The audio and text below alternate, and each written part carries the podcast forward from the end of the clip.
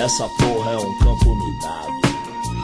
Quantas vezes eu pensei em me jogar daqui, mas aí minha área é tudo que eu tenho. A minha vida é aqui, eu não consigo sair. É muito fácil fugir, mas eu não vou, não vou trair quem eu fui, quem eu sou. Gosto de onde eu tô de onde eu vim. Ensinamento da favela foi muito bom pra mim.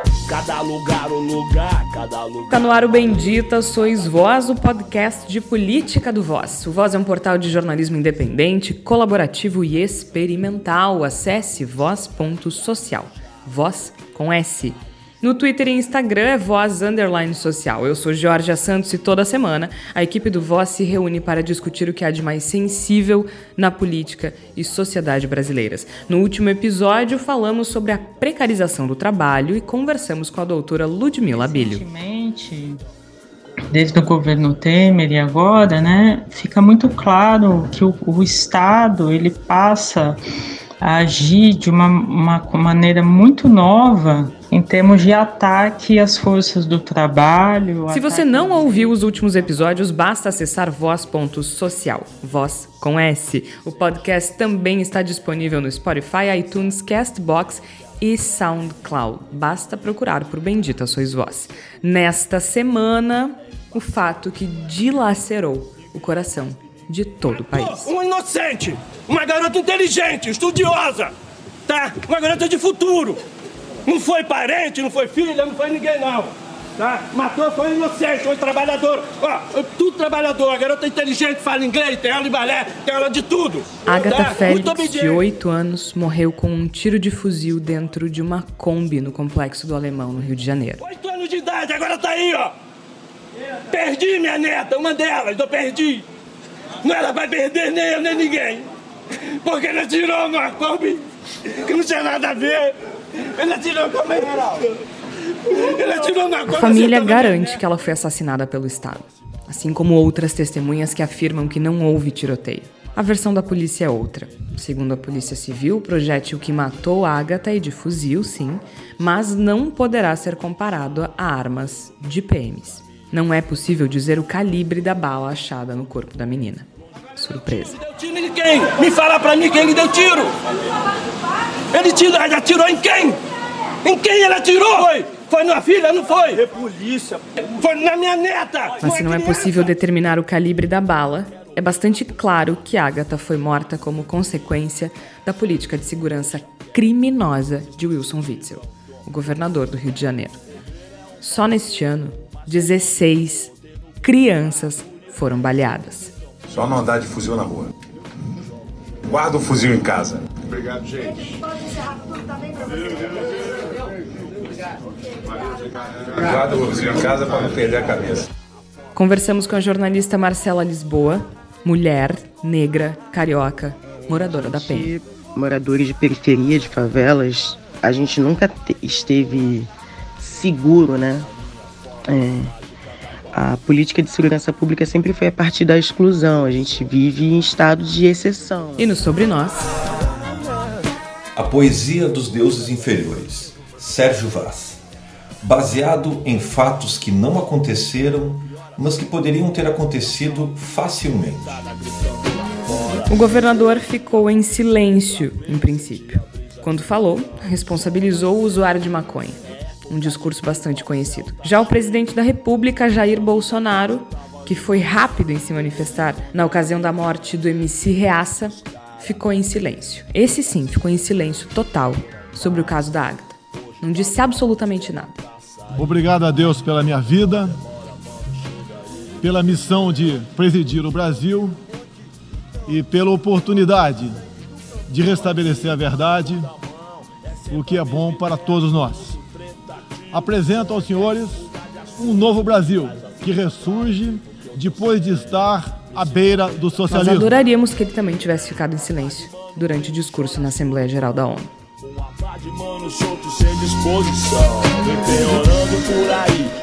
Mas sobre a ONU a gente fala ao final. A edição do episódio de hoje é da Evelyn Argenta e aqui no estúdio comigo estão os jornalistas Flávia Cunha. Tudo bem, Flávia? Olha, Jorge, tudo bem não, né? Eu acho que tá bem difícil a situação, né, no Brasil. Eu acho que esse caso da Agatha, assim, eu acho que qualquer pessoa com um mínimo de sensibilidade ficou tocado, né? Uma criança, né, uma menina de oito anos. Uh, e eu acho que a gente tem sim que conversar sobre o racismo estrutural que existe no Brasil. A gente precisa falar sobre essa questão dessa política de combate às drogas, né? Claramente a política de drogas no Brasil não funciona e não funciona para nada e não funciona para ninguém, né, Igor Natush? É verdade. Vamos em frente da maneira que é possível diante de tragédias dessa magnitude e tentando, dentro do nosso alcance, do pouco que a gente consegue atingir, espalhar, mostrar que a gente está diante de um cenário que transcendeu o absurdo e que exige um posicionamento muito claro, sem tergiversar e sem querer desviar das questões gravíssimas que estão diante de nós. Nós já fizemos outros episódios do Bendita Sois Vós sobre segurança, né? Especialmente na época é, dos vários decretos de Jair Bolsonaro com relação ao, ao, porte e posse de armas. Nós fizemos alguns episódios justamente analisando, né, a, o impacto que isso teria e o impacto que isso teria nas populações periféricas e principalmente na população negra.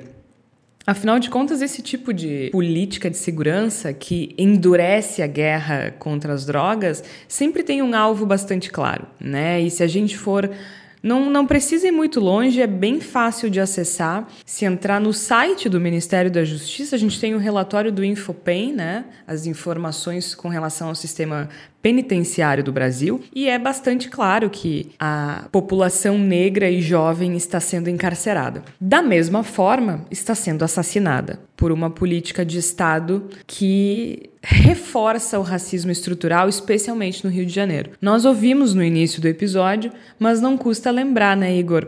A gente está falando de um governador, no caso do Rio de Janeiro em específico. A morte da Ágata foi. O assassinato da Ágata foi muito, foi muito emblemático. Uma criança de 8 anos de idade, que é vítima de uma política de segurança. Mas só um pouquinho antes de entrar no, no, na questão do Witzel em específico, que acho que é, que é o que precisa ser discutido aqui, porque a gente já discutiu a política de segurança do Bolsonaro que não existe. A gente discutiu no episódio das armas, tá lá para quem quiser escutar, e a gente discutiu também no episódio em que nós falamos dos seis meses do governo de Bolsonaro. Nós entrevistamos o professor Marcos Rolim e eu me lembro claramente de uma das frases que ele disse, que é: o governo Bolsonaro não tem e não terá uma política de segurança pública.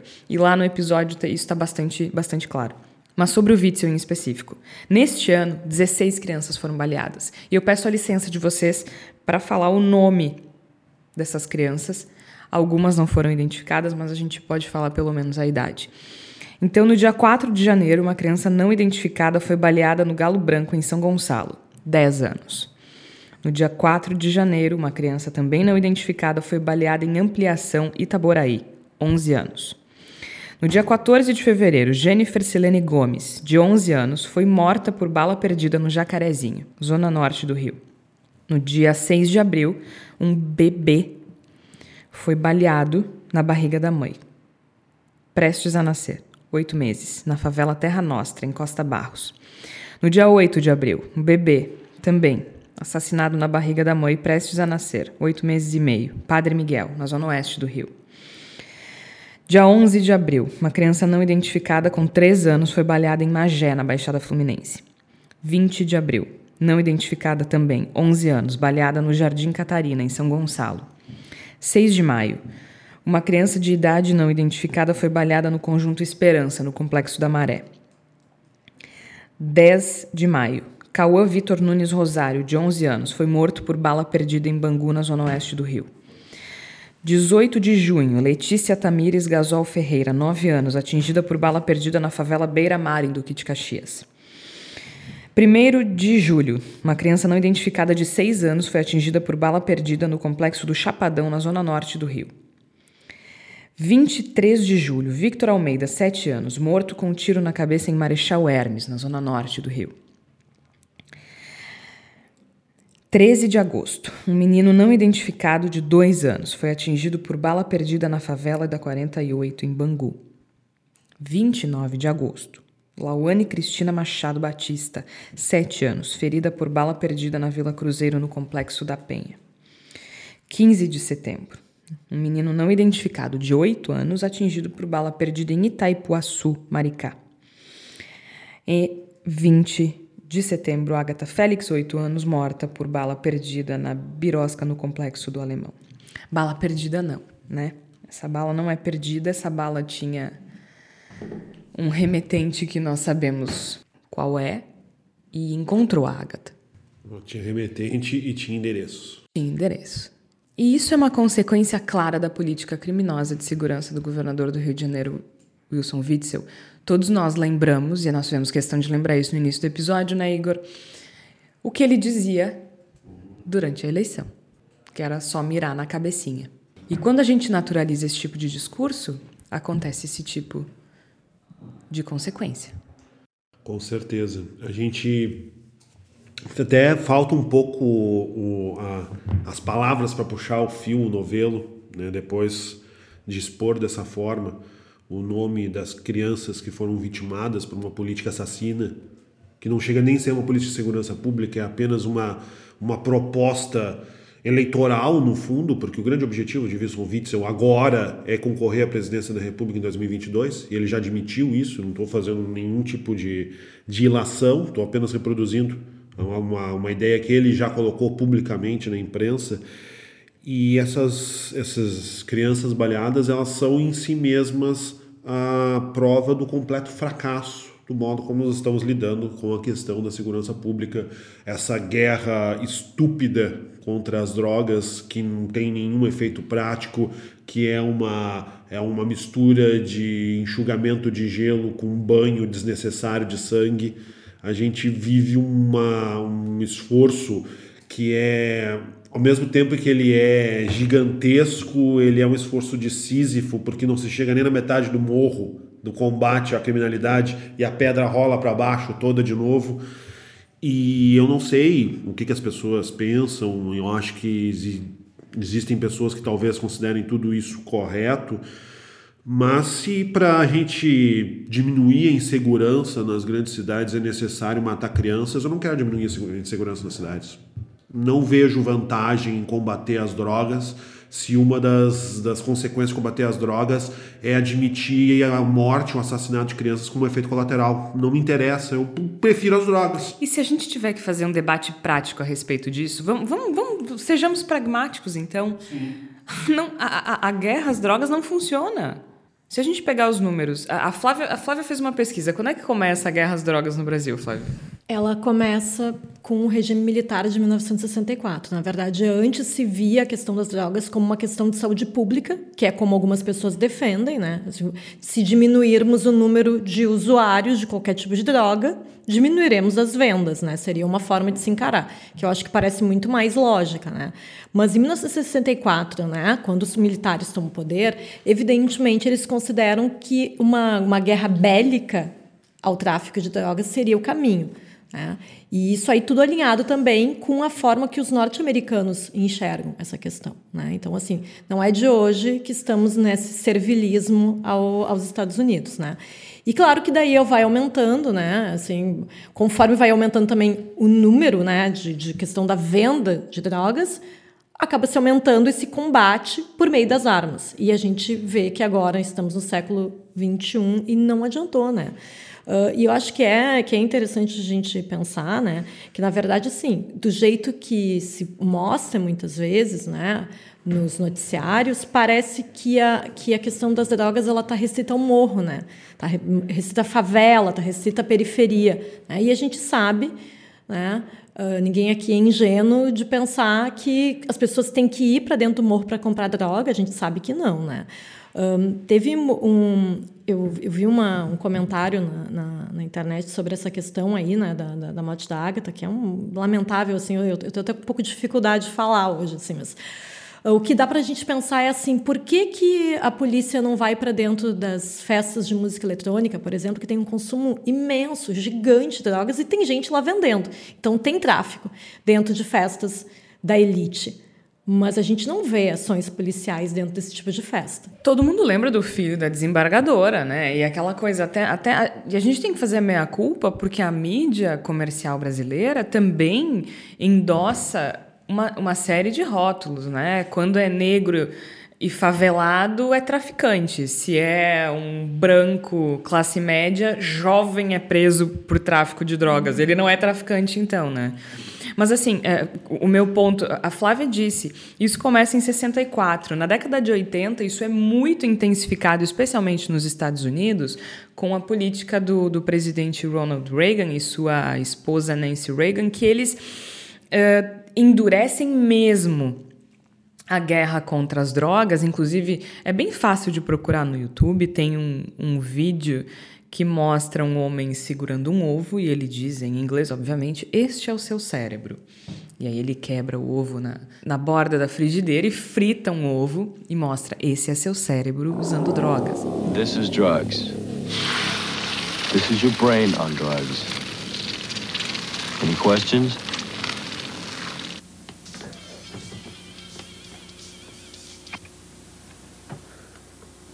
It's yours? No, I Your mother said she found it in your closet. I don't know. One of the guys must have. Must have what? Look, Dad, it's Where not. did you get it? Dad, I- Answer me. Who taught you how to do this stuff? You, all right? I learned it by watching you. Parents who use drugs have children who use drugs. Então tinha toda uma, é, uma investida muito forte e que hoje sabe-se que gerou, foi a semente do encarceramento em massa no, nos Estados Unidos, que tem a maior população prisional do mundo, também maioria negra, uh, também aprisionando jovens negros. Inclusive tinha uma diferença de penalidade, de punição para quem traficava ou consumia crack e para quem traficava ou consumia cocaína, que é uma droga mais cara. Então, se tu consumisse e traficasse crack, tu ia ficar preso por mais tempo. Então, fica bastante claro quem é que, que se prejudicava com isso. Para quem tiver curiosidade, é, o documentário 13ª Emenda está disponível no Netflix, é bem fácil de encontrar e explica muito de como a guerra às drogas nos Estados Unidos aprisionou a população jovem negra daquele país. E isso se repete aqui. Por que, que eu estou falando tudo isso? Porque o Brasil está tentando replicar um sistema que faliu lá.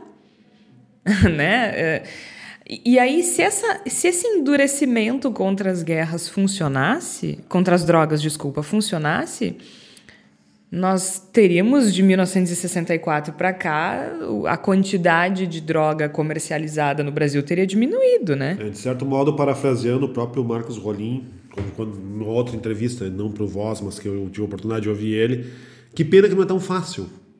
Né? É. Porque se fosse, porque se fosse fácil, a gente podia simplesmente endurecer contra as drogas, fazer uma grande guerra e acabar com isso. O problema é que o mundo é muito mais complexo do que isso. Né? Em primeiro lugar, né, o Brasil não produz drogas para consumo interno, a não ser que você ache que os 39 quilos de cocaína que estavam no avião da FAB foram fazer turismo na Europa. Eles não foram fazer turismo na Europa, eles foram ser comercializados na Europa, obviamente.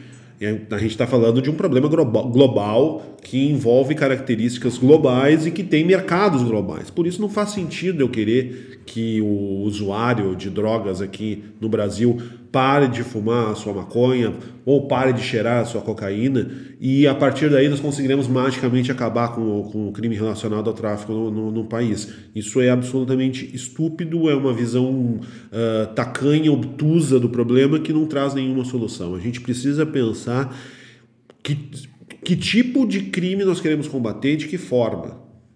Porque a gente, a gente pretende lutar contra o usuário, a gente pretende lutar contra as drogas, ou a gente pretende tentar diminuir os danos por ela causados dentro da, da nossa sociedade. E eu acho uma coisa muito, muito importante a gente frisar aqui, porque eu tenho certeza que o ouvinte eventual que acha que nós possamos estar, sei lá, defendendo bandido aqui, por exemplo, porque isso é uma esse, essa, esse é um apodrecimento É um argumento frequente. tão preguiçoso. É, né? ele é um apodrecimento frequente desse tipo de discussão. Né? Essa discussão frequentemente apodrece e se transforma no chorume da defesa de bandido. a mesma guerra das drogas que assassinou a Ágata é a guerra das drogas que causou a morte do policial Leandro. Era aí que eu ia chegar, Igor. É porque mesma. Se, porque uh, quando eu falei da morte da Ágata no Twitter, do assassinato da Ágata, prontamente um, um homem respondeu perguntando o uh, que, que eu achava da morte do, do policial. Se eu achava que ele merecia, se eu achava que era diferente. Obviamente não me dignei a responder, porque eu não. É, é aquela velha história, eu não sou obrigada a responder mamadeira de piroca. Não vou ficar dando do voz para teorias da conspiração e para quem nem me conhece. Meu pai é policial. Meu pai é um delegado de polícia aposentado. Se ele acha que eu não tenho compaixão pelos policiais que tombam em serviço, ele não merece minha resposta. Porque o policial, ele é vítima nessa história também. E ele começa, e eu não estou dizendo que a polícia uh, acerta, obviamente não. Mas o policial, ele, ele, ele é vítima desde o treinamento, porque o policial em todos os estados do Brasil tem um péssimo treinamento. Não, a maioria, a menos que tu seja de um grupo de elite, como todos nós já, já conhecemos, pelo menos o do Rio de Janeiro, todos nós já vimos em filme, a menos que tu seja de um grupo de elite, tu não recebe treinamento adequado para encarar uh, uh, criminosos em situação de pressão. Eles recebem muito mal, têm salários baixíssimos, são explorados pelo Estado e eles são joguetes, alguns deles, nas mãos de autoridades como Witzel. Eles também estão morrendo. Talvez soe forte, mas a carne do policial também é descartável nessa guerra. Né? Eu, se as pessoas talvez elas pensem que o que o policial não treinado Sem salário adequado, sem acompanhamento psicológico, enviado para uma batalha inútil contra as drogas, para morrer levando tiro de fuzil na entrada do morro, que que esse policial precisa é de cheerleaders de matança, bom, as pessoas têm direito de achar se elas pensam isso. Eu não acho que seja isso. Eu acho que a vida do policial tem que ser respeitada, sim, e justamente porque ela tem que ser respeitada, a gente não deve mandar policiais para mortes inúteis, para batalhas inúteis, para uma guerra que não significa nada.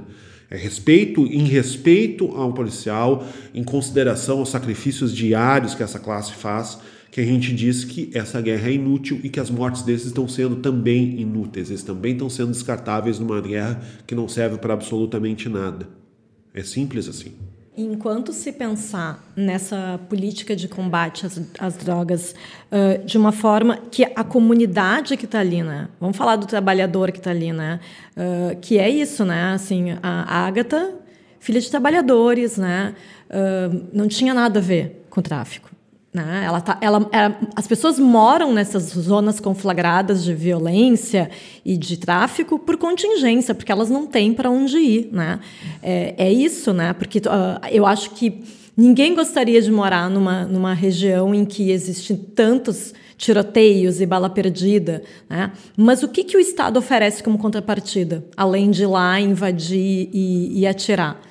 Ah, não oferece nada, né? Assim, a gente sabe quando teve a questão das UPPs, né, no, no, complexo do Alemão, a gente sabe que havia uma promessa, uma expectativa de se mudar a realidade social daquela região para a comunidade e não foi isso que aconteceu.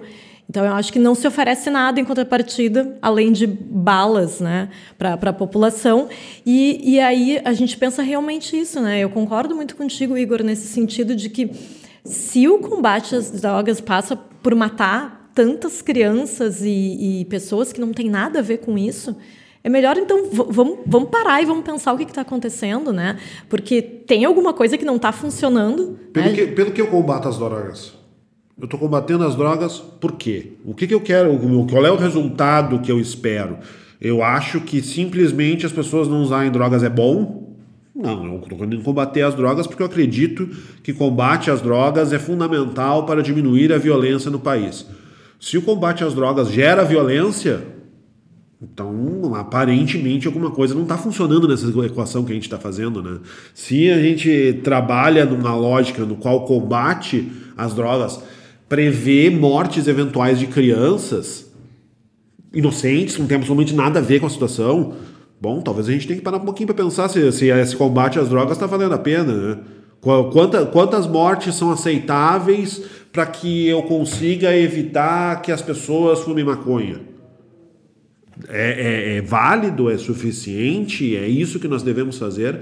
Essa reflexão tem que ser feita pelo conjunto da sociedade e não é daqui a seis meses, é urgente, é agora. Quando as pessoas começam a relativizar a morte de uma criança de oito anos, caracterizando essa morte como um efeito colateral natural de uma guerra, não, não tem. Não... E, a guerra, e a guerra é, não. Fal, é, deu, fali, falimos. Falimos. É. E a, guerra, e a guerra não é no asfalto, a guerra não é, é lá, não, é não é na área nobre, a guerra é na favela. A guerra é onde moram as, as pessoas pobres. Os, os alvos não são. O traficante, no, traficante em, na guerra contra as drogas, o traficante tem cor de pele. Tem então, cor, tem endereço.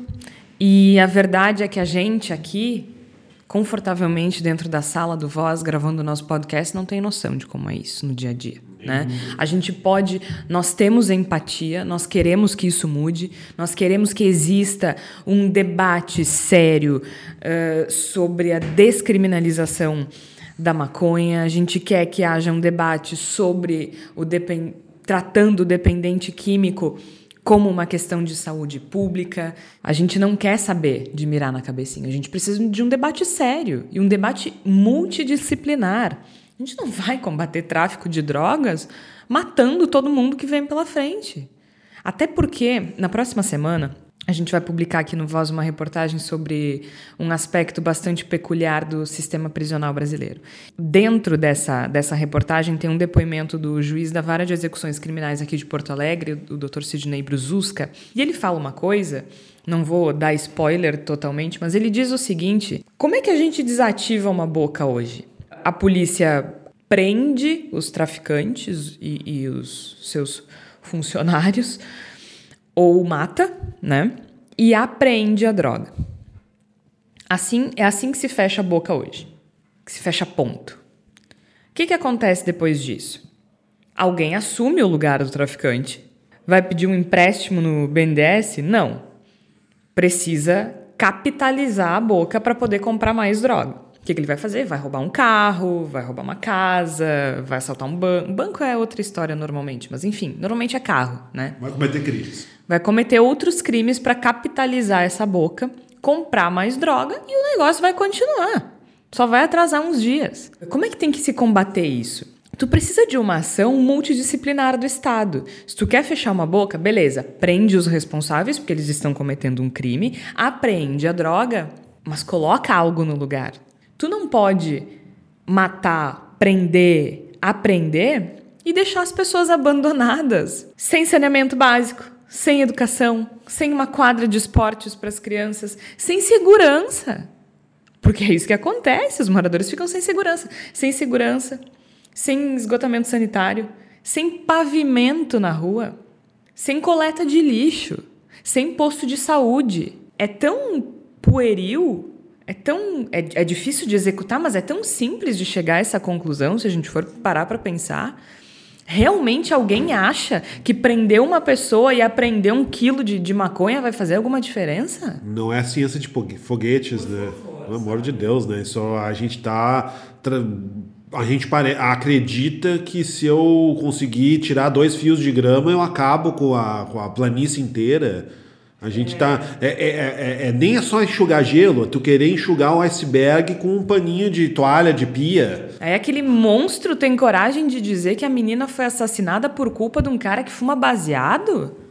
Essa, essa criança foi assassinada por culpa dele, Wilson Witzel. Ele é o responsável. Ele, ele é o defensor de uma política assassina. Ele é um proponente de assassinatos. O que ele está fazendo no Rio de Janeiro é uma política de extermínio. Ninguém vibra do jeito que ele vibrou, mesmo em se tratando da morte de um criminoso.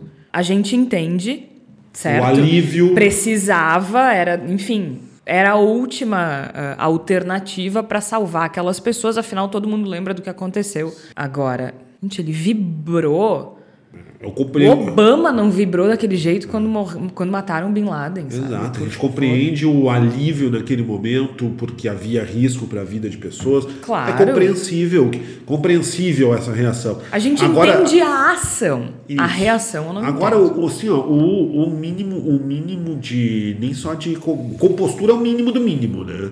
Mas a gente, a gente quer acreditar que o nosso representante, que o governador, que o presidente da República são pessoas que têm um mínimo de consciência de onde elas estão. E, e, e gestos como aquele do governador Wilson Witzel demonstram que nós estamos diante de pessoas que são e, e, são pessoas doentias. Igor, quando a gente para para pensar em prefeito, governador e presidente, ninguém sofre mais que a população do Rio de Janeiro nesse momento no Brasil. Ninguém, ninguém. Gostaria de falar mais um pouquinho sobre essa questão do racismo estrutural, né, que é também a forma com que a, a polícia, como um lugar comum, né, enxerga os suspeitos, né, negros dentro de um carro são suspeitos, né. Teve um relato do ator Ícaro Silva, negro, uh, que ele fez essa semana no, no, no programa do Bial, uh, na TV Globo, então um programa né, na TV aberta, né, e ele falou que no ano passado, no período um pouquinho antes das eleições, ele foi passar por uma barreira policial no Rio de Janeiro e ele entendeu mal a, a ordem do policial e ele seguiu em frente ao invés de parar, parar o carro. E era de madrugada e ele, como, como um homem negro, ele falou que ele só seguiu em frente porque ele achou que a polícia estava mandando ele seguir em frente. E quando ele viu como ele começou a ver um, tiros, e ele não estava entendendo direito o que estava acontecendo. E quando ele viu, ele foi baleado por sorte no braço, foi direto para um hospital.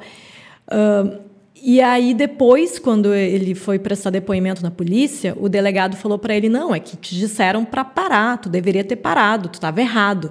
E ele falou: "Tu realmente acha, né? O senhor acha, falando para o delegado, né, que eu, como um negro, na madrugada no Rio de Janeiro, eu não teria parado meu carro?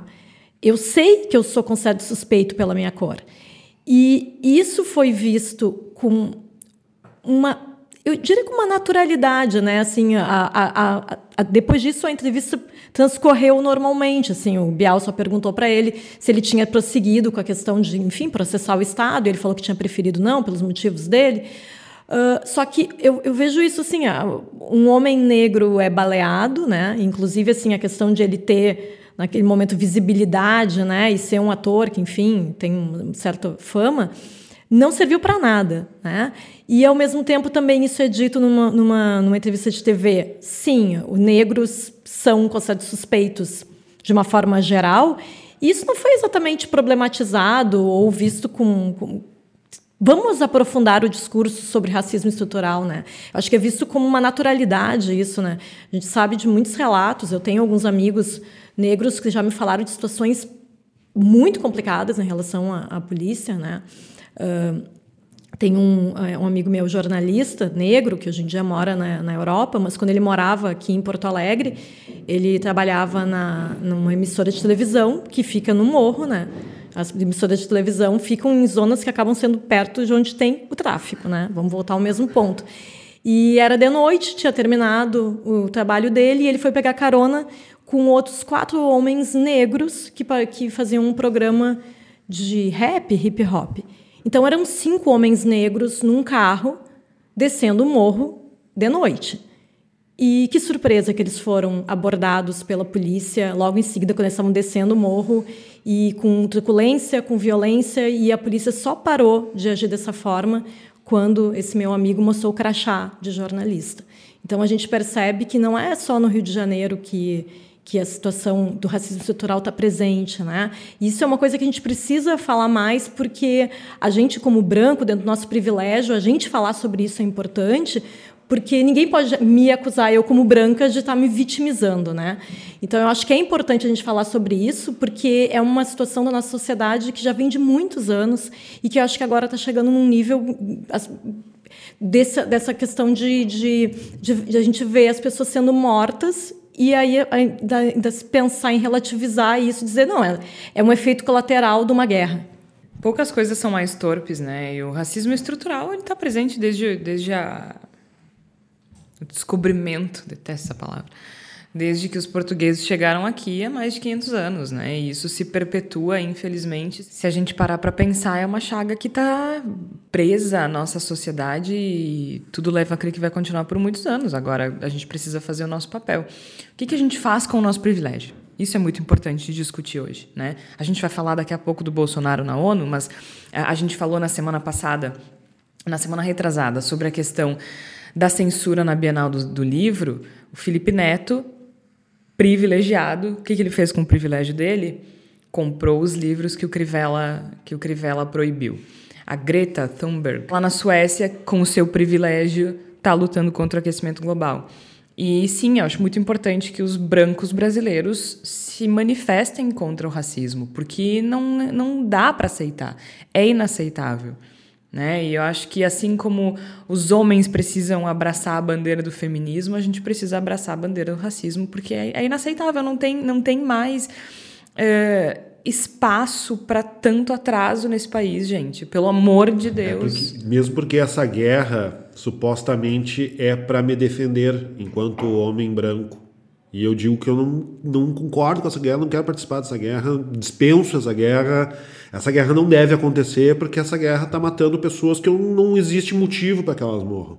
Então a gente tem que, mesmo da nossa posição privilegiada, o posicionamento é importante no sentido de deixar claro que não há adesão.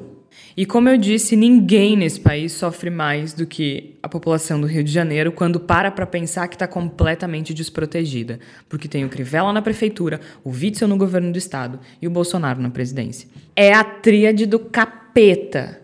Mas então, já que a população do Rio de Janeiro é muito provavelmente a mais afetada com relação a isso, vamos ao Rio de Janeiro. Vamos ao Rio de Janeiro, a gente vai conversar com a Marcela Lisboa, eu conversei com ela sobre todas essas questões que nós já discutimos um pouco aqui, mas a Marcela vai falar sobre isso com propriedade. A gente falou sobre Witzel, a gente falou sobre segurança, a gente falou sobre racismo estrutural, falamos sobre essa narrativa uh, da extrema-direita brasileira que descarta vidas, porque é isso que acontece, descarta vidas.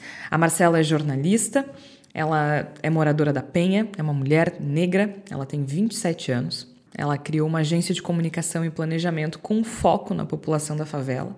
E ela ainda é responsável, ela construiu a equipe responsável pelo Instituto Black Bone, que é um lugar para empreendedores cariocas. Ela tem uma, uma missão de fazer com que a gente pare de olhar para a favela como um lugar de problema e comece a olhar para a favela como um lugar de um lugar que pensa soluções, né? Então sair do lugar comum. E a Marcela vive no dia a dia essa política criminosa do Witzel no Rio de Janeiro. Oi, Marcela, tudo bem? Primeiro, muito obrigada por aceitar conversar com a gente. Antes de mais nada, uh, eu estava lendo um pouco do teu histórico, né? Mas de qualquer maneira, eu gostaria que tu falasse um pouco de ti pra gente, da tua história, uh, da tua trajetória. Tu é moradora da Penha, né? Então, eu queria que tu explicasse pra gente de onde tu veio, com o que tu está trabalhando agora nesse momento e de que forma enfim, divida com a gente essa tua vivência, né? A tua, a tua experiência pessoal. Oi, Georgia. Eu sou, sou jornalista por formação, mas trabalho com cinema e com publicidade. Tive uma atuação mais presente no ativismo. Eu fui diretora de combate ao racismo da UNE, da União Nacional dos Estudantes. Sou uma das articuladoras do Fórum de Performance Negra aqui no Rio de Janeiro, que é um movimento de organização de artistas e criativos negros do teatro, das artes plásticas, da música, é, para pautar políticas públicas e ações de reparação ainda histórica. E componho um ecossistema empreendedor do, do Rio de Janeiro, né? Com a agência NAE, que é a agência que eu coordeno a partir disso eu tive algumas atuações com campanhas, inclusive em parceria com a Chama, que é uma agência rede também feita por jovens, para promover um novo tipo de comunicação, né? E aí, juntos, nós fizemos uma ação com o CESEC, é o Centro de Estudos da Universidade Cândido Mendes, né? O Centro de Estudos de Segurança e Cidadania, o CESEC. E, é, enfim, essa é a minha atuação, além de ser moradora do Complexo da Penha, no Rio de Janeiro. a gente gostaria de fazer então uma, uma discussão maior sobre as políticas de segurança pública no Rio de Janeiro. A morte da Agatha foi um, um evento muito desolador, mas eu imagino que para quem viva na periferia do Rio de Janeiro, isso deva ser ainda mais difícil, porque afinal de contas é rotina, né? Por mais que o governador do Rio de Janeiro tente colocar a culpa em outras pessoas, é bastante claro que a política de segurança pública do Estado do Rio ela afeta especificamente a população periférica, né? Eu queria que tu explicasse para a gente de que forma isso acontece, qual é essa mecânica, qual é essa dinâmica que faz com que a política ou a falta de política de segurança pública do Rio de Janeiro seja ainda mais cruel com a população negra do Rio de Janeiro? Eu acho que a gente não tem muita surpresa. É, desde o governo Brizola, que foi o último que teve algum tipo de mediação com as forças paralelas que existem no Rio de Janeiro, é, a gente, moradores de periferia, de favelas, a gente nunca esteve seguro, né? É, a política de segurança pública sempre foi a partir da exclusão. A gente vive em estado de exceção ainda.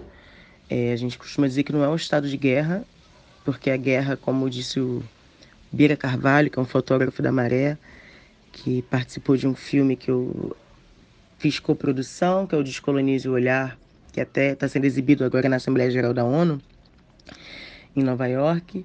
A guerra ela é feita de fora para dentro, né? Não existe uma guerra dentro da favela. Ela é introduzida de fora para dentro da favela, com as armas que chegam, com as drogas que chegam, é, que não são produzidas aqui, né? elas são trazidas para cá, e com o empobrecimento que é gerado tanto por uma, obviamente pelo capitalismo, mas uma política, né? A gente, o Achille Mbembe, um filósofo camaronês, cunhou um termo que é o necropolítica, na verdade. Não é só uma política pensada, mas é uma política pautada a partir da morte mesmo.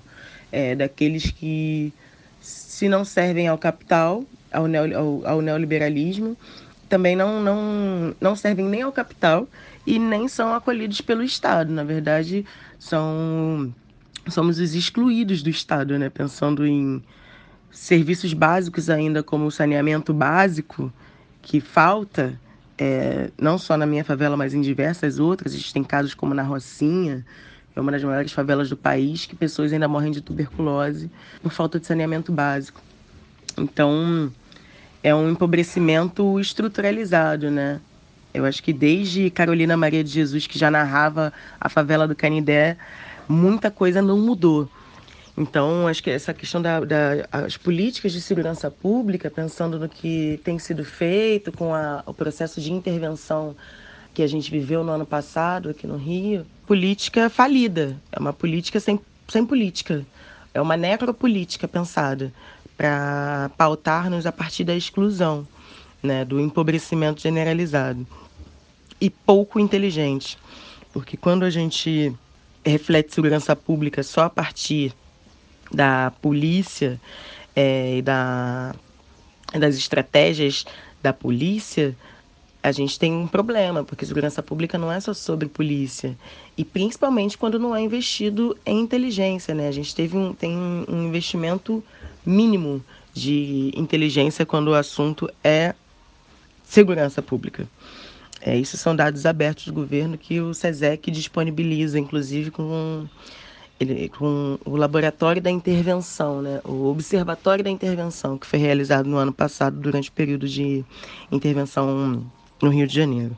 Como é que isso acontece? Como é que isso afeta a rotina de vocês, né? Porque aqui a gente está de longe assistindo esse horror todo e a gente se sente é, impactado, mas a gente não. A verdade é que a gente não imagina de que forma isso impacta a rotina das pessoas que passam por isso todos os dias, né? Por esse. Não só pelo racismo estrutural, mas com essa espécie de alvo constantemente preso às costas.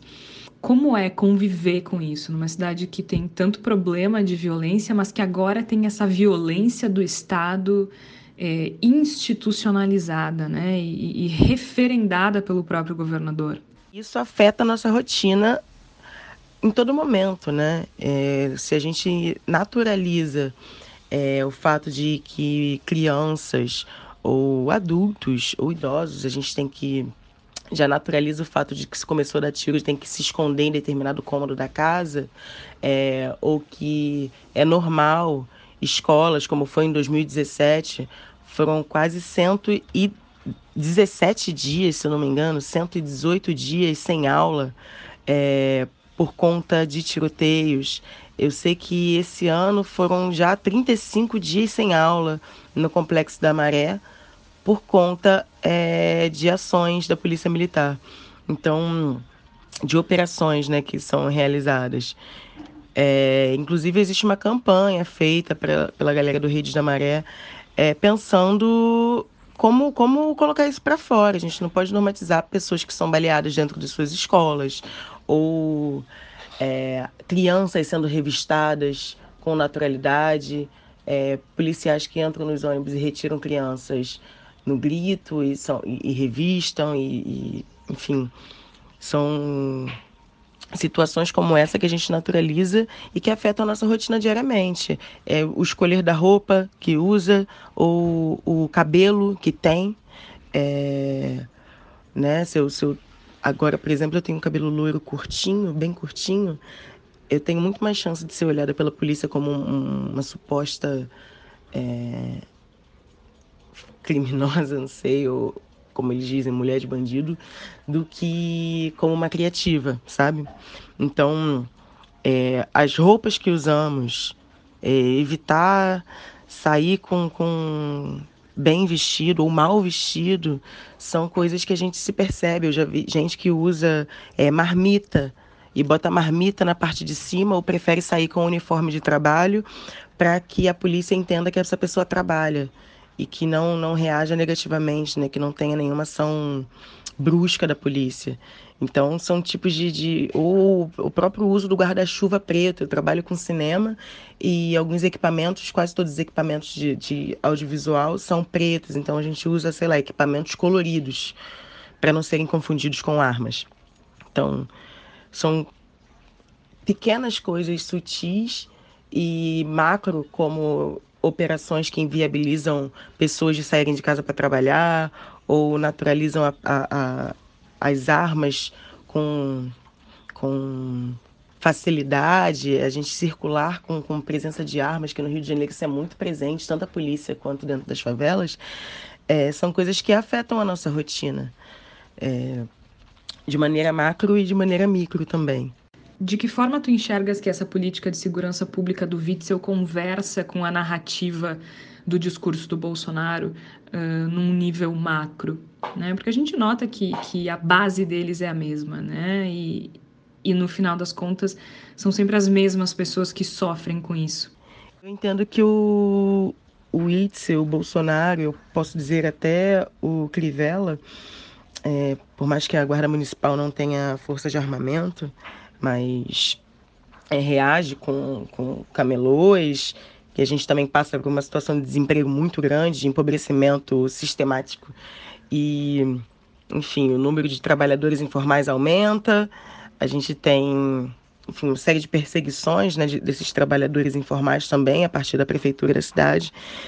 Mas eu entendo que o, tanto o Itzel quanto o nosso presidente eles atuam a partir da necropolítica, de uma política pensada a partir da violência. Né? Não, não, não havia um plano de governo, havia um plano de, de, de, como é que eles dizem, prender vagabundo, mirar na cabecinha e atirar. Mas aí, como consequência, a gente tem crianças sendo assassinadas pelo despreparo, tanto emocional quanto psicológico, quanto de inteligência da Polícia Militar do Rio de Janeiro é, com o aval do governador, do presidente e o silêncio de ambos é, quando uma morte acontece. Ou a, até mesmo a frieza do dizer que são, são é, ações que ocasionais, né, que podem vir a ocorrer, lamentar por mortes futuras é já entender que a morte é o que nos sonda, sobretudo nós moradores de periferia de favelas, né? É, a quantidade de, de dinheiro que é investido em armamento ou nessa manutenção de os caveirões, né, esses blindados da Polícia Militar, que tem, tem vários tamanhos e, e, formas hoje, não é mais um tipo de blindado, são vários tipos de blindado, ou helicópteros que atiram, snipers, o uso de snipers, de atiradores é, dentro de um território que não tem, não é pensado inteligência, é, a gente vive num estado de exceção, como eu disse antes. Qual é a maneira que vocês estão encontrando, tanto na periferia do Rio de Janeiro, mas também enquanto movimento negro, né, de, de reagir a essa perpetuação ou a esse fortalecimento do racismo estrutural que a narrativa do Bolsonaro e do Witzel tem, tem implantado? Começo do ano houve uma comitiva é, contra o pacote do Moro, na verdade, que foi teve participações de Pedro Borges, do jornal Alma Preta, Aniele Franco, irmã da, da Marielle, que foi assassinada, é, Winnie Bueno, é, e outras pessoas que participaram, Gisele Martins, que é jornalista da, da, da Maré, é, que levaram para fora do país, para Jamaica, é, denúncias sobre esse pacote. Então, o movimento negro ele tem se organizado nesse sentido, são muitos os movimentos negros, né, na verdade. A gente tem muito na figura do Douglas Belchior em São Paulo também, uma mobilização é, de fazer denúncias em Brasília ou fora do país. É, o próprio filme que a gente fez, é, o Descolonizando o Olhar, é, que é um filme em 360 com uma linguagem muito a partir da tecnologia, do uso da tecnologia, que foi feito por produtores de favela, cineastas de favela e da Baixada Fluminense, que foi para a ONU, é, foi selecionado entre 160 filmes, foram nove selecionados, três do Brasil e um feito por moradores de favela, que foi esse que eu participei, é, feito por pessoas negras pensando como uma denúncia, mas não uma denúncia a partir da narrativa da grande mídia, fortalecendo essa coisa da guerra, de que a gente vive em guerra, mas mostrando um outro lado também da favela, a potência criativa, a potência de vida, é, a potência econômica, da economia criativa que funciona aqui, de artística que funciona dentro desse território, porque muitas das vezes a gente acaba também sendo nuveado, não sei, mas é, uma narrativa de guerra parece que vende mais do que a narrativa da potência, de que a favela também é potência. É uma linha muito tênue entre sustentar o discurso da grande mídia, fazer a denúncia é, sobre as políticas de segurança pública que o governo produz e que, enfim, o capital sustenta e o Estado é, perpetua, mas e a gente é, é, tentar trazer uma outra narrativa sobre esse lugar, né, com o olho de dentro para dentro. É, também é uma dessas formas que a gente tem de reagir, não só pelo viés da denúncia, como foi essa comitiva que foi para Jamaica, mas pelo viés da comunicação, é, da promoção de outros sentidos, de outras memórias imagéticas sobre esse lugar, porque a gente entende também que a comunicação, de fato, é o quarto poder. Foi a comunicação que colocou aí esse presidente né, no poder, né? A gente tem aí essas denúncias sobre campanhas de WhatsApp e, enfim, é com a comunicação também, que eu acho que é um pouco da é, é a minha área de trabalho, a minha experiência, que a gente também pode produzir um outro olhar, uma outra narrativa, uma outra memória sobre esse lugar. Muito obrigada, Marcela, Marcela Lisboa, que é uma jornalista carioca, uma mulher negra moradora do Complexo da Penha, na zona norte do Rio de Janeiro, que trouxe a visão de quem sente na pele de que forma as estruturas desses governos de extrema direita agem sobre a população negra no Brasil. Que por mais que nós tenhamos empatia, é algo que a gente não tem como dimensionar a menos que se viva. E a Marcela trouxe isso pra gente. E é muito importante, eu acho, a gente discutir, como eu disse na abertura do episódio, nós discutimos em inúmeras ocasiões a questão da segurança pública, né? Os decretos de armas infindáveis do governo Bolsonaro. A gente discutiu a política de segurança pública do governo federal sob o aspecto de que não existe política de segurança pública no governo federal. E a gente falou bastante sobre o Witzel, focando nas autoridades em específico e não nas políticas porque eu acho que isso é importante. E para seguir ainda nesse assunto, a Raquel Grabowska e o Sobre Nós. A Poesia dos Deuses Inferiores, Sérgio Vaz. baseado em fatos que não aconteceram, mas que poderiam ter acontecido facilmente. A guerreira em questão morava no topo da favela, lá onde, subindo a ladeira, mora à noite, e chegava do trabalho lá pelas 10. Um ônibus lotado, mas o que doía mesmo era o trem. Chegou em casa e o suposto marido, graduado em marginalidade, já estava louco de cachimbo. Na Cidade de Deus, onde todos foram esquecidos, o Noia era conhecido como colecionador de pedras. Um dia já foi trabalhador, mas pensamentos vadios é foda. Elisandra já não suportava mais essa vida, mas não se sabia por que vivia pelo vão da felicidade, enquanto o desgraçado do Ademiro vivia na fortaleza da desilusão. E assim viviam a vida que ninguém vê. No sábado, hoje é quinta, ela vai matar o desgraçado. Só que ela ainda não sabe, nem ele. Por isso seguia sobrevivendo no inferno no seu castelo de madeira noite adentro, planejando o assassinato. Pronto, já é sábado. Resolvi cortar a sexta-feira e partir direto para os acontecimentos. Quando Elisandra chegou, moída do trabalho, encontrou novamente o traste bem louco na cadeira no canto da cozinha. A casa estava imunda, um quarto de despejo. Foi a gota d'água. Ela o matou com um tiro bem no meio da cabeça. Foi assim. Há alguns dias ela tinha conseguido um revólver emprestado de um admirador que não via a hora do Noia se mudar do Capão Pecado para ele logo se tocar na goma do malandro. A guerreira já chegou decidida. O zóio estava pegando fogo. Vixe, ela era o próprio manual prático do ódio. Chegou no barraco às cegas, mas qualquer um podia sentir o rastilho da pólvora que ela trazia no olhar. Estava ali de passagem, mas não a passeio, e pensando que cada tridente em seu lugar, ou seja, ela feliz, ele a caminho do inferno. Já podia vê-lo no cemitério, no buraco do terrão, tipo desenho de chão. Ela o chamou pelo nome. Ademiro, vou te dar uma letra. Ele olhou para ela e para o cano do cano do brinquedo assassino que ela trazia nas mãos. Eita porra, que porra é essa? Acabou. Disse mais um monte de coisa e gastou toda a sua gramática da ira contra o aspirante a defunto. Dizem alguns vizinhos que ela deu várias letras, mais ou menos 85 letras e um disparo. O barraco virou um mangu de sangue. Deu até notícias jugulares. Morre Noia que batia na mulher. A vizinha que lia a manchete olhou para o dono da banca e disse: A morte desse verme foi um presente para o gueto. Periferia é periferia em qualquer lugar. Por que, que eu estou dizendo isso? A forma como as autoridades brasileiras reagiram ao assassinato da Ágata é vergonhosa, é constrangedora, é absurda, é desrespeitosa, é aviltante.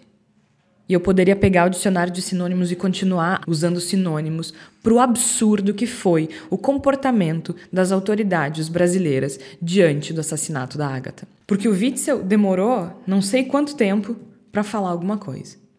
Quando falou, disse que lamentava, mas que, né, quem tinha que, que pensar muito bem sobre as responsabilidades, né, era aquele cara que fuma maconha.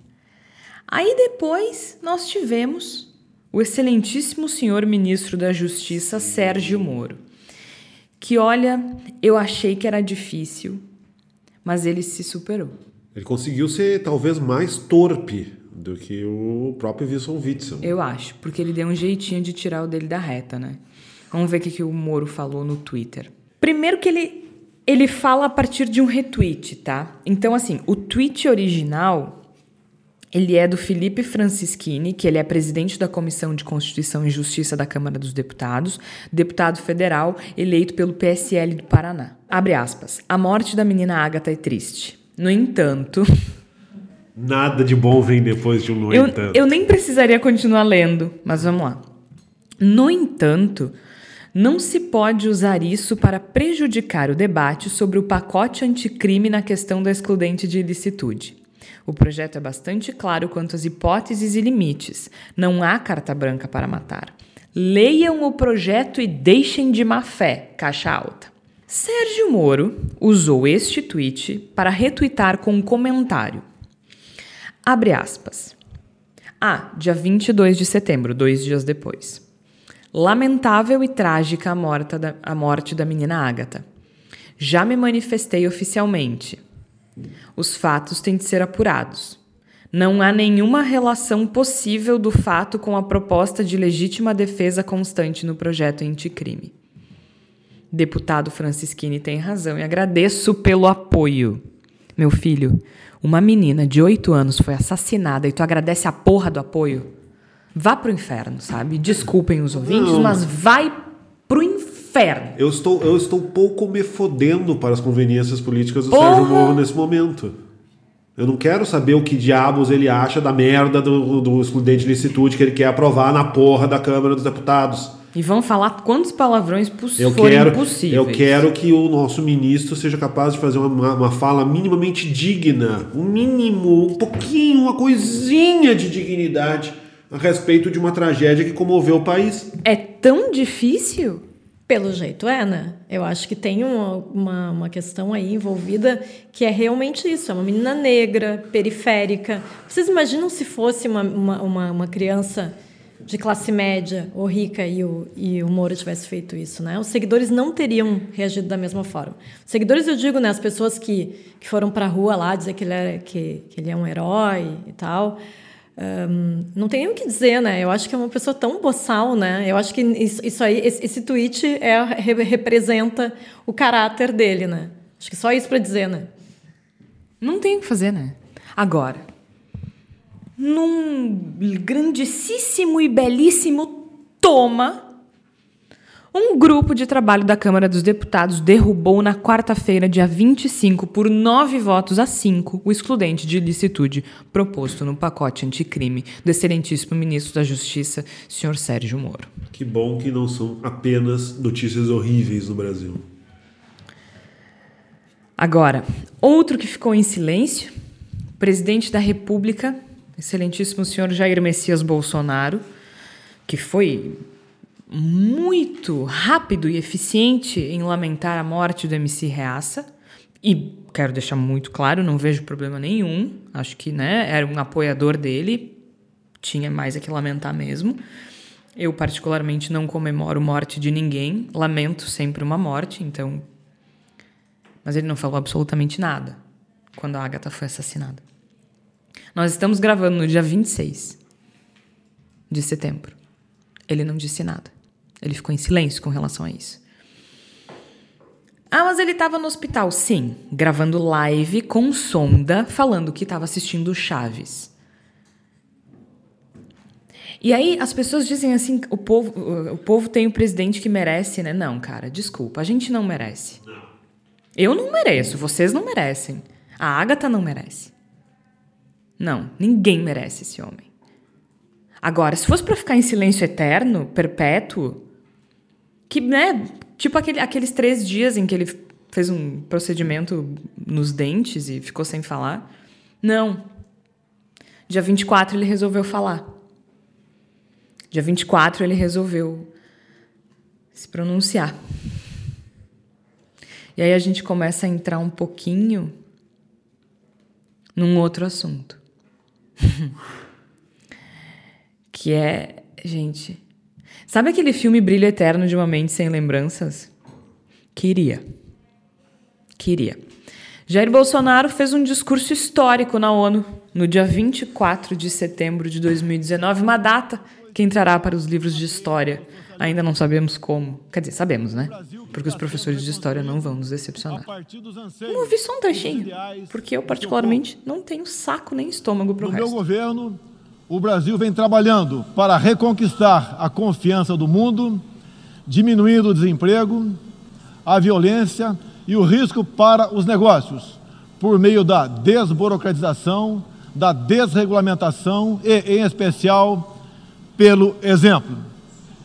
Meu país esteve muito próximo do socialismo, o que nos colocou numa situação de corrupção generalizada, grave recessão econômica, altas taxas de criminalidade e de ataques ininterruptos aos valores familiares e religiosos que formam nossas tradições.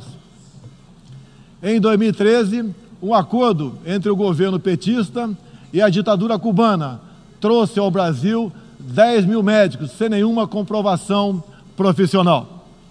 Foram impedidos de trazer cônjuges e filhos. Tiveram 75% de seus salários confiscados pelo regime e foram impedidos de usufruir de direitos fundamentais como de ir e vir. Um verdadeiro trabalho escravo, acreditem.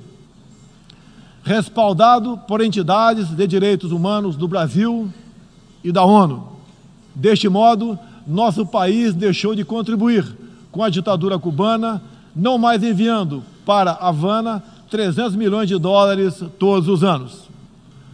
A história nos mostra que já nos anos 60, agentes cubanos foram enviados a diversos países para colaborar com a implementação de ditaduras. Há poucas décadas, tentaram mudar o regime brasileiro e de outros países da América Latina. Foram derrotados. Civis e militares brasileiros foram mortos e outros tantos tiveram suas reputações destruídas, mas vencemos aquela guerra e resguardamos nossa liberdade. Então é isso. Ele fica dias sem se manifestar a respeito do assassinato de uma menina de 8 anos. Quando se manifesta, se manifesta para dizer isso. Assembleia Geral da ONU e o maluco vai me falar de Foro de São Paulo.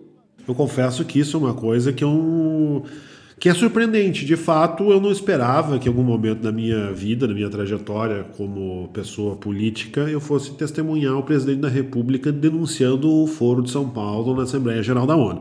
Isso realmente eu não imaginava que fosse acontecer. Eu não imaginava, nunca imaginei que eu veria um presidente da República na Assembleia Geral da ONU colocando a culpa das queimadas nos índios. Também não imaginei que uma coisa dessa fosse acontecer, mas aconteceu e, a seu modo, a gente tem que admitir que são coisas históricas e extraordinárias. Certamente não do modo que gostaríamos, mas são históricas e são extraordinárias. Eu acho que o, é impossível falar em lados bons, porque não existe lado, lado bom na tragédia. Eu acho que a gente testemunhou um acontecimento absolutamente trágico para o país.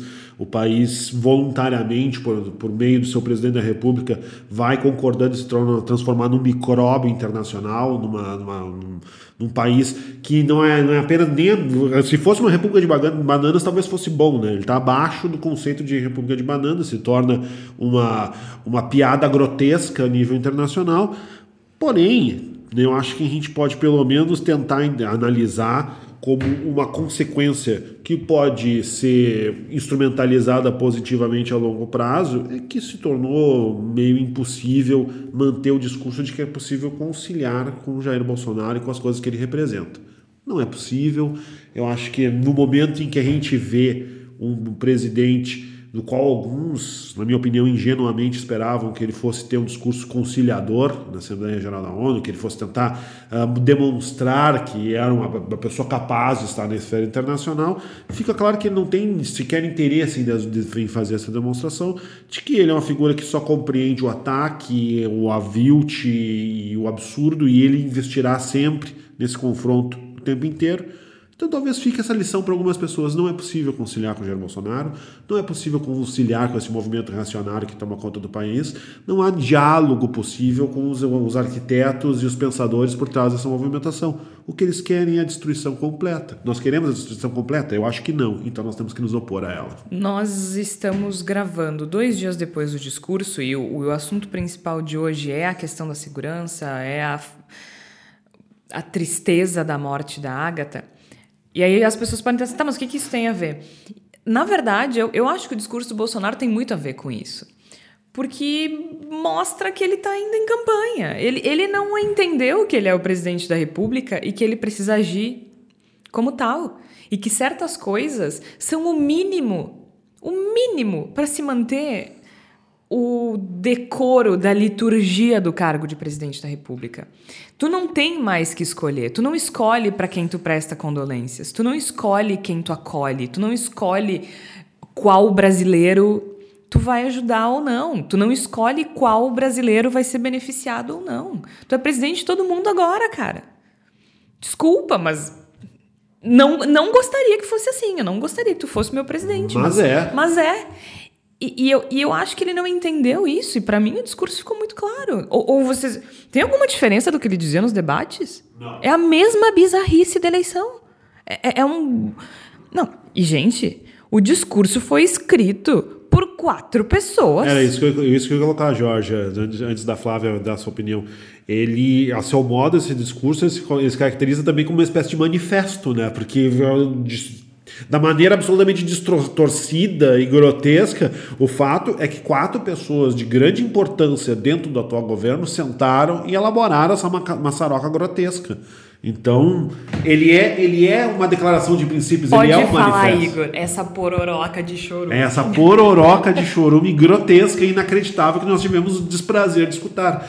Então, no caso, ele, ele é uma, uma, manifestação, ele é uma declaração de princípios, sim, do governo Bolsonaro. E a gente fica agora confrontado com essa questão. A gente, nem digo a gente o Brasil, eu digo a gente o mundo, a gente, a gente o planeta Terra. Ficamos confrontados diante dessa, dessa questão que infelizmente é incontornável. A gente quer que o projeto delirante, demencial e destrutivo de governo representado por Jair Bolsonaro tenha sucesso? Essa é a questão. Foi um, um, um discurso que agressivo e vergonhoso, eu acho, né? Para tentar classificar de formas diferentes que vocês já falaram, né?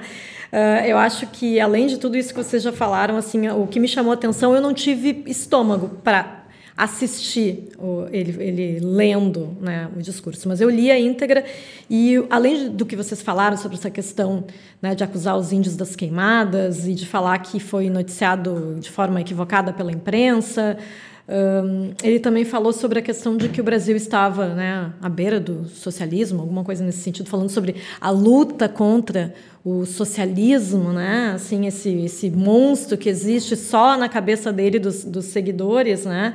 Porque da onde que o Brasil estava perto do socialismo, gente? Pelo amor de Deus. É, não, não, não teve nenhum momento que estivemos perto do socialismo. É o né? socialismo né? com, sei lá, com, com contando com ministros como Henrique Meirelles, é. por exemplo.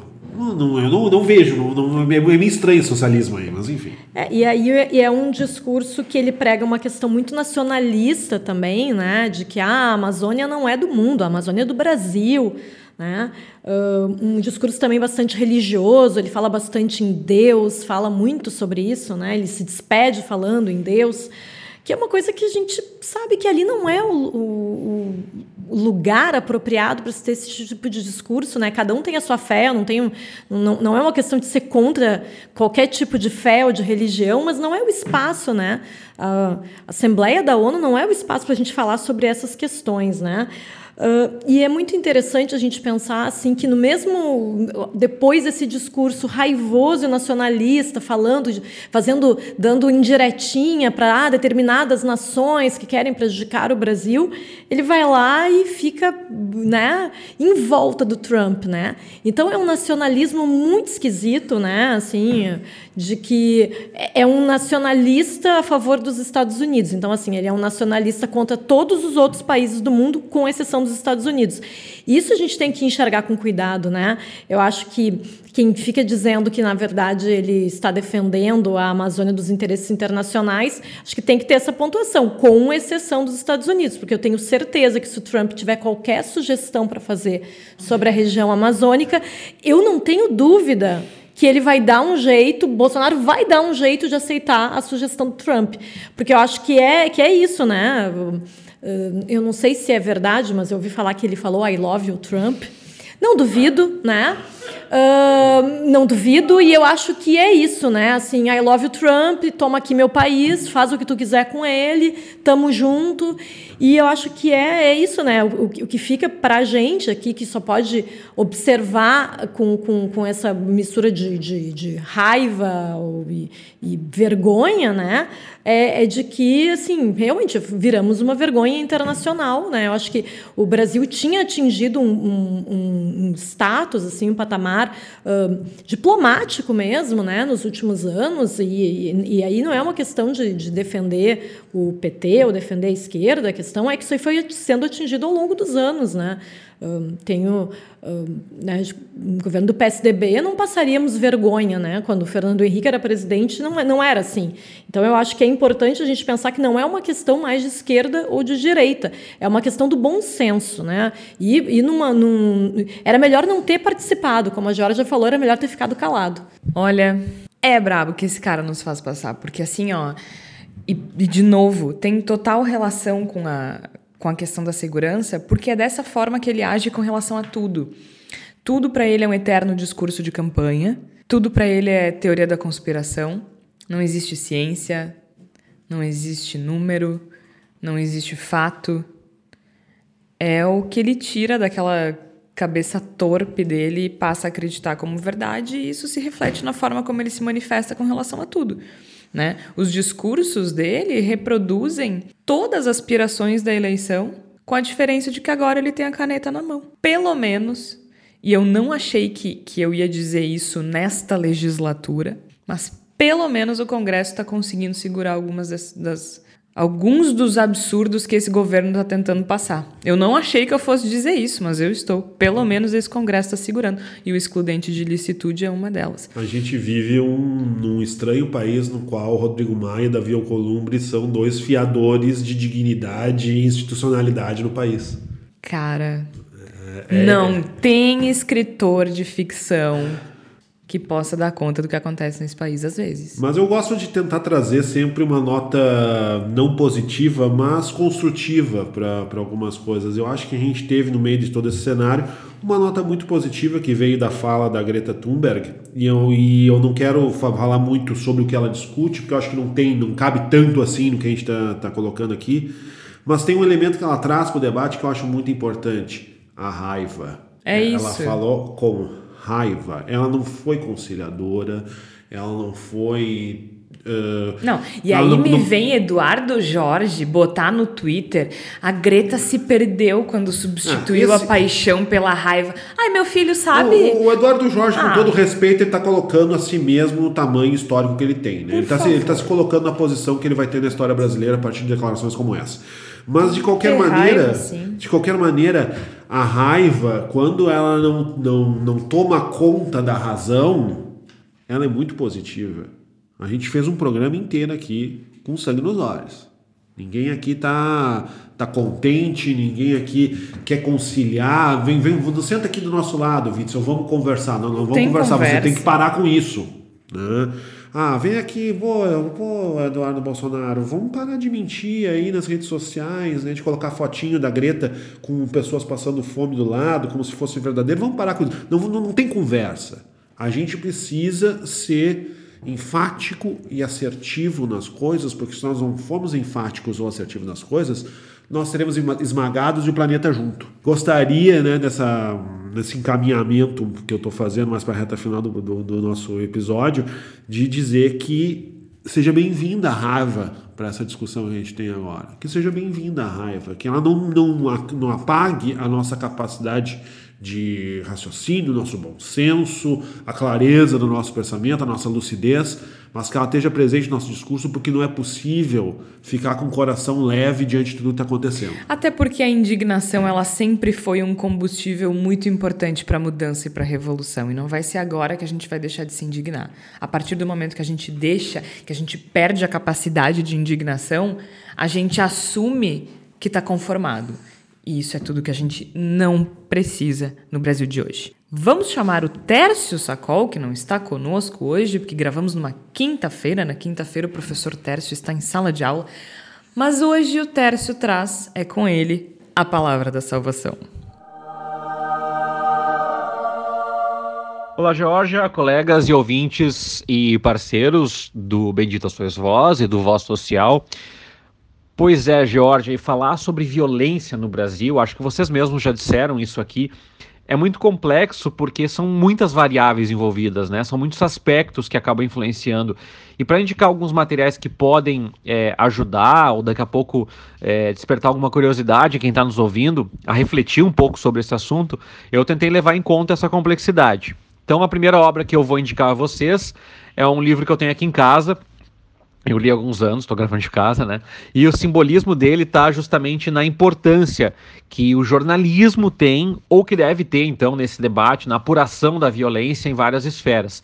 É o Rota 66, acho que boa parte quem está nos ouvindo conhece esse livro, né? Ele fala sobre o modus operandi da polícia em São Paulo, da Rota, né? Mais precisamente contra um grupo de jovens de classe média que roubam toca-fita, sai correndo de carro pela cidade, e aí se envolve todo a apuração, toda a apuração que o Caco Barcelos faz em torno disso.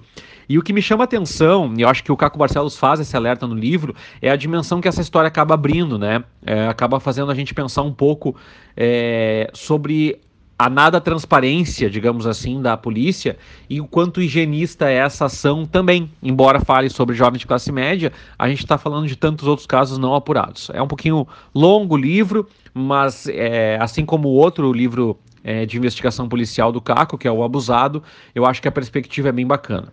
Bom, tem uma outra indicação, acho que parte de vocês está me ouvindo pode achar um pouquinho chata, e eu acho que é. É um livro, é um livro, na realidade, é um trabalho do Max Weber. O Weber, junto com o Durkheim e com o Marx, é um dos clássicos né, da sociologia. E esse texto chama A Política como Vocação. Eu tenho aqui como um livrinho chamado Ciência e Política, Duas Vocações. E eu estou trazendo ele porque, no fim, mesmo sendo de uma palestra, olha só, em 1918, 100 anos atrás, é quando ele é, constrói a percepção de Estado. E essa percepção de Estado do Weber, de certa forma, é, da burocracia, ela está predominante até agora no Ocidente, né, nos países é, do Ocidente. E é nessa discussão que ele faz que surge uma ideia de monopólio da força física como papel do Estado. É, e, de certa forma, é um pouco dessa discussão, né? A prerrogativa de violência que a polícia tem, ela está calcada na ideia do Weber de Estado e de burocracia. Não é uma leitura muito fácil, na realidade. É, na realidade, eu acho que nenhum dos clássicos da sociologia é fácil de ler.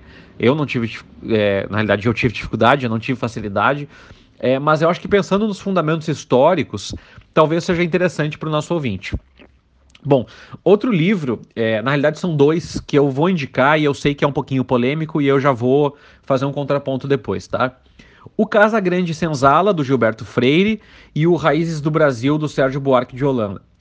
É, os dois livros, eles falam um pouquinho da formação da Casa Grande na formação sociocultural brasileira. Daí, daqui a pouco alguém está ouvindo e perguntando, sabe, mas o que, que tem a ver com o tema do nosso trabalho?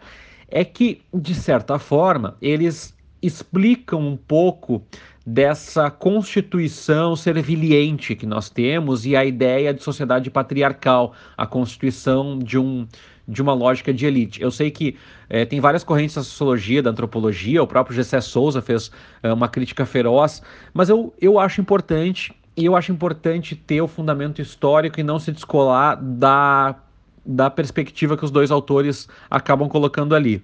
Numa linha um pouquinho diferente, tem o, o, um outro autor que eu também tive contato na sociologia, que é o Abdias Nascimento.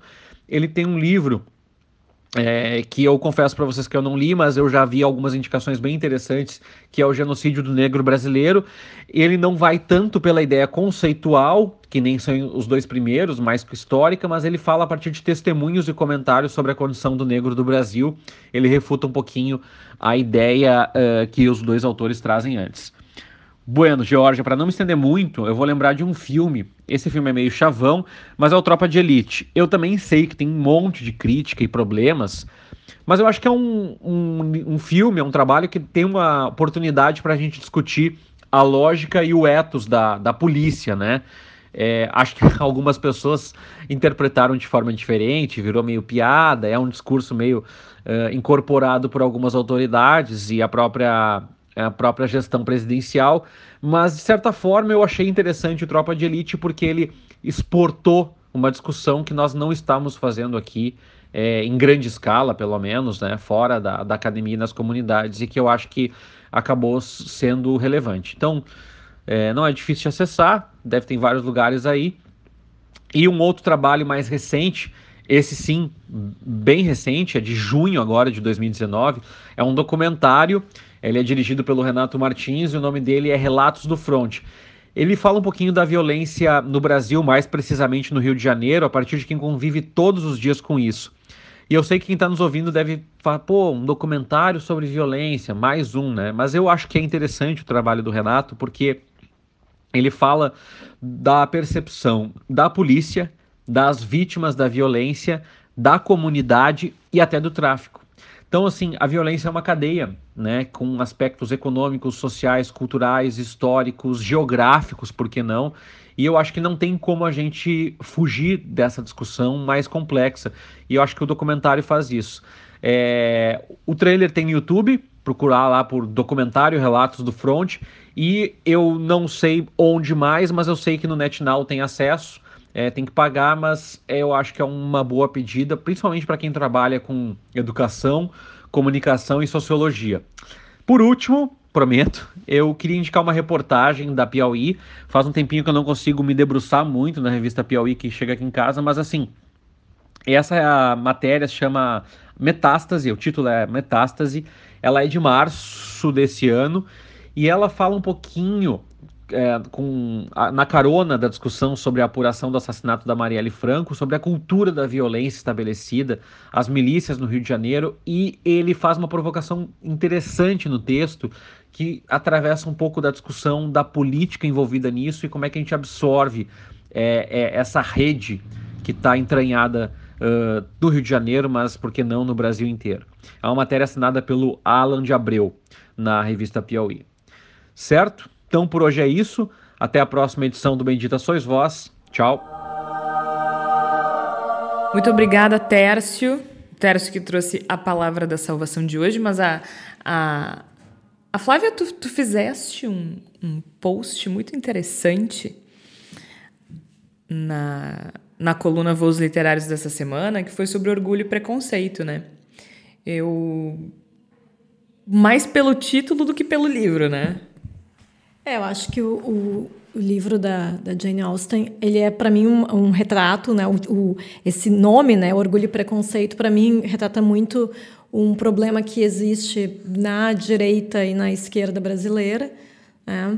Um, preconceito coloco na direita conservadora por motivos acho que bastante óbvios, né? Sabemos o quanto a direita conservadora cada vez mais está se apegando à questão da homofobia e do racismo, né?